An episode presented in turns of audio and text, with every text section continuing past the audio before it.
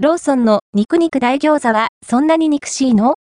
もっちもち、皮と濃い味の食べ応え系ローソンのもちもち側で包んだ肉肉大餃子はご存知でしょうか？電子レンジで加熱するだけで OK の冷凍食品。皮は確かにすごくもっちりしています。具材がたっぷり詰まっていて味わい濃厚。メインのおかずとして活躍してくれる食べ応え満点の一品です。こちらがローソンの冷凍食品コーナーで販売されているもちもち側で包んだ肉肉大餃子。内容量 180g5 個入りで、お値段は354円税込みです。販売は、味の素、製造は味の素冷凍食品。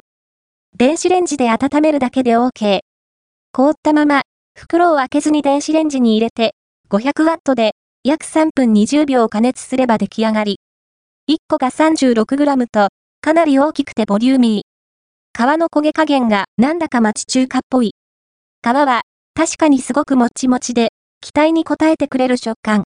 一方で、おこげ部分は、香ばしくほんのり苦い。そんな仕上がりが、手作りっぽい雰囲気を醸し出しているんですよね。中には、具材、豚肉、キャベツ、玉ねぎ、ニラがたっぷり詰まっています。肉しさがありつつ、ニラの風味もしっかり効いてますね。とにかく味が濃厚で、しょっぱいの一歩手前という感じ。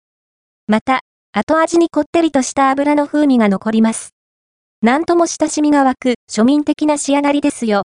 もちもち側で包んだ肉肉大餃子は、ボリューム満点で食べ応え10分。味が濃いのでご飯が進みます。